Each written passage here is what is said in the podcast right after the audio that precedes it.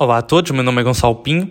Eu sou Gonçalo Castro. Meu nome é Bruno Mendes. Meu nome é Guilherme Mídio. E somos todos alunos da Licenciatura em Economia pela Universidade de Aveiro e este podcast é realizado no âmbito da Unidade Curricular de Economia Europeia. O tema que trazemos hoje é a literacia financeira na União Europeia. Em 2020, Portugal apresentava níveis preocupantes de literacia financeira, sendo que ocupava o último lugar no ranking de literacia financeira da zona euro.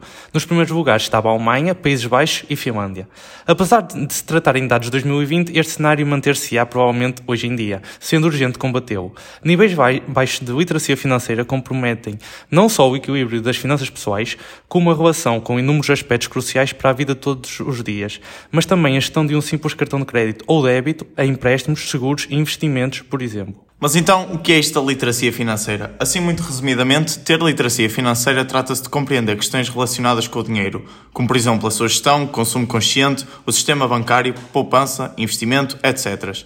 Aspectos que facilitam a nossa tomada de decisão. Ou seja, níveis baixos de literacia financeira levam normalmente a más escolhas no que diz respeito às finanças pessoais, prejudicando assim a sua qualidade de vida de quem as exerce.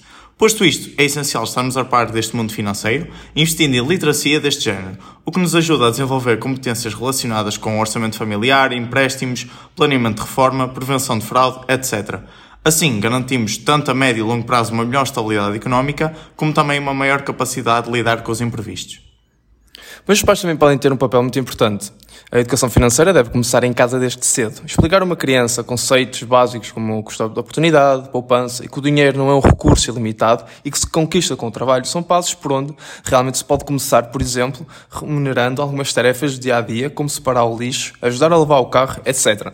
É importante também explicar-lhes a importância do consumerismo e o consumo de maneira racional e sustentável. Outro conceito importante a abordar com os mais novos é do empréstimo e da necessidade de o a tempo por exemplo, nas primeiras vezes que um adulto for emprestar dinheiro aos seus filhos, instituir um prazo realista para pagamento do mesmo e multas em caso de falha, que podem ser 5 a 10 cêntimos diários ou semanais.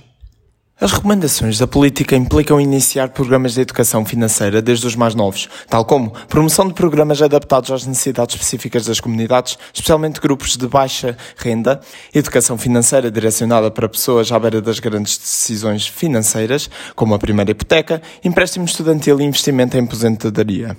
Ao mesmo tempo, é importante resistir à sobrecarga das informações, apoiar mais pesquisas sobre a educação financeira, especialmente aspectos comportamentais da tomada de decisões financeiras e aumentar o envolvimento do setor privado, uma vez que estão na vanguarda da educação financeira e da prestação de serviços. Em suma, constatamos que a União Europeia deve ter um papel ativo no aumento da literacia financeira nos países que registram menores valores, como Portugal e Roménia, de forma a alcançar e tão desejada convergência e o objetivo de ser uma união de excelência. Muito obrigado e assim concluímos este podcast que foi financiado pelo Europe Direct Viseu de Lafões.